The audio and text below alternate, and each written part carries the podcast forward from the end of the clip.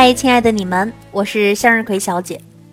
我有一个习惯，每一次去到一个陌生的地方呢，总爱去当地的乡野转一转，感受下当地的风俗民情，看一看陌生的大地带来的亲切感。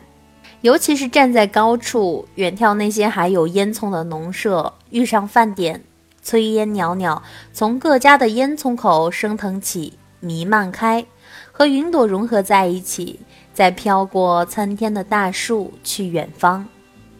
那种感觉仿佛是美好日子在飞舞，让人流连忘返。所以每一次旅行，如果有幸能够去一户人家，进一次厨房，吃到男主人或者是女主人亲手做的地道的菜肴点心，那热气腾腾的饭菜里满意生活的味道时，幸福度就会蹭蹭蹭的爆表。每当这个时候，我就会想起母亲对我说的一句话。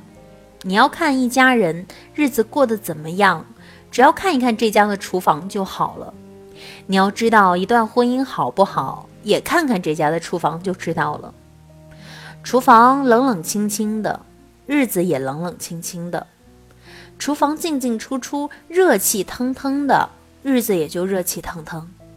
这日子过好了，婚姻也就好了。老人说，结婚过日子。一日三餐话生活，大概说的也就是烟火气吧。所以那个时候，母亲在灶前做菜，父亲在后面添柴加火，我总被拉在一旁观看，两个人把我夹在中间。母亲说：“学着点儿，以后成家了、嫁人了，一定要自己做饭吃，外面再好吃也不要留恋，能回家吃就回家吃饭。”一个厨房温情满满的，这婚姻呢也就温情满满。厨房你经营好了，这婚姻也错不了。当时我小，没有这种感觉。后来长大成家，看过人间很多烟火后，深以为然。一直都觉得姑父和姑妈的感情甚好，结婚四十几年了。比现在很多年轻夫妻感情都要浓烈坚固。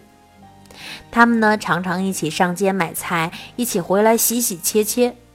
姑父看着姑妈在煤气灶上忙活出一道道色香味全的菜肴，姑妈看姑父在一边偷吃小菜。这样的画面，我总是觉得很温馨。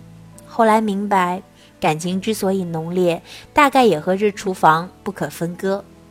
也难怪从前母亲总是叫我之后无论如何要学会在家吃饭，大概也是想让我守着这平凡但又真实的人间烟火吧。有一次我和姑妈谈起这事儿，她说：“其实人只要常常相伴在一起，都沾沾家常，常常在一起吃饭的家人是很难分开的。”我听到这样的话后，深深的被感染了。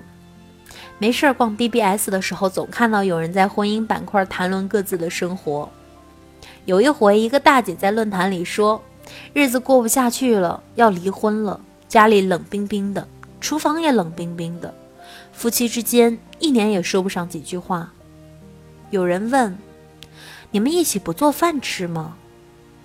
大姐想了想说：“刚结婚的时候一起做，那时候觉得挺好的。”日子虽然清贫，但是一家人围在一起吃饭聊天，特别开心。后来，他不经常回家吃饭了，我也懒得做了。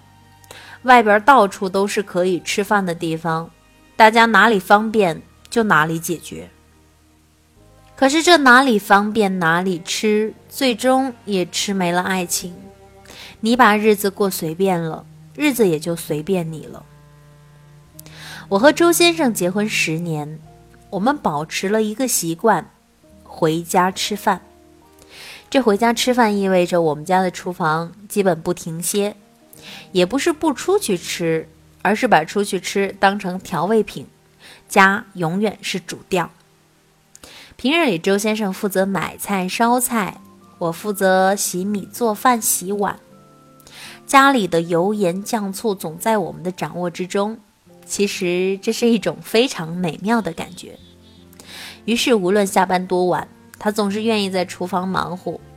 我和小晨晨嘛，在客厅辅导作业，要么就摆好碗筷挤在厨房，做一个菜偷吃一个菜，乐得周先生总是大显身手一番。或许朋友圈里，我除了文字晒的最多，也是他烧的菜和一家人在一起出行的记录最多了。我总觉得那样就是生活。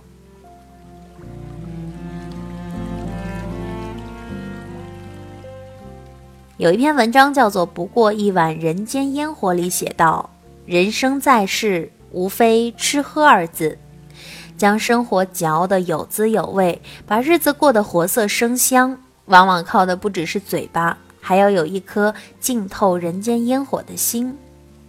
你待在厨房里，认真地挑拣着菜叶，为爱的人做一餐可口的饭菜，是多少句‘我爱你’不可比拟的。”谁家厨房热气腾腾，谁家日子一定不孤单。看过《红楼梦》的人都知道，里面其实都是家常，画的比较多的也是美食。薛宝钗家的茶果子，老太太赏的山药糕，晴雯的豆腐皮包子，宝玉送探春鲜荔枝，史湘云做东螃蟹宴，刘姥姥送礼有倭瓜等等等等。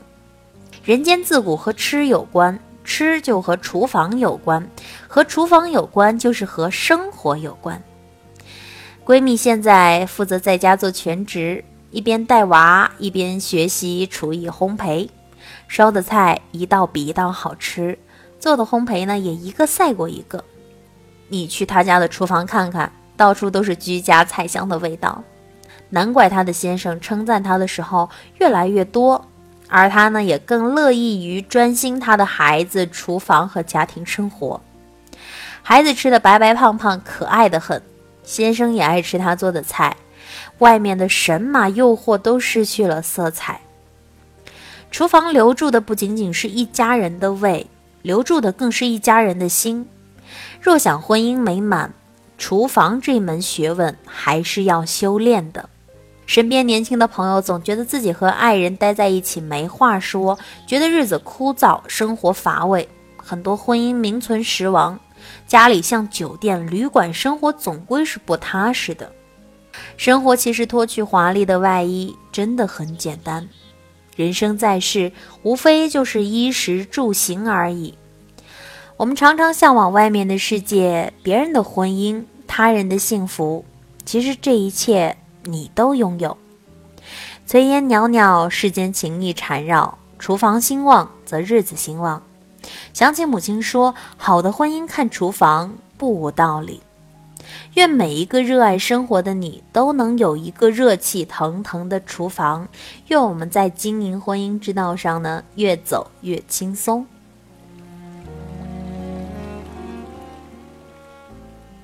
难怪有一句古话叫做“好的女人是上得厅堂，下得厨房”的。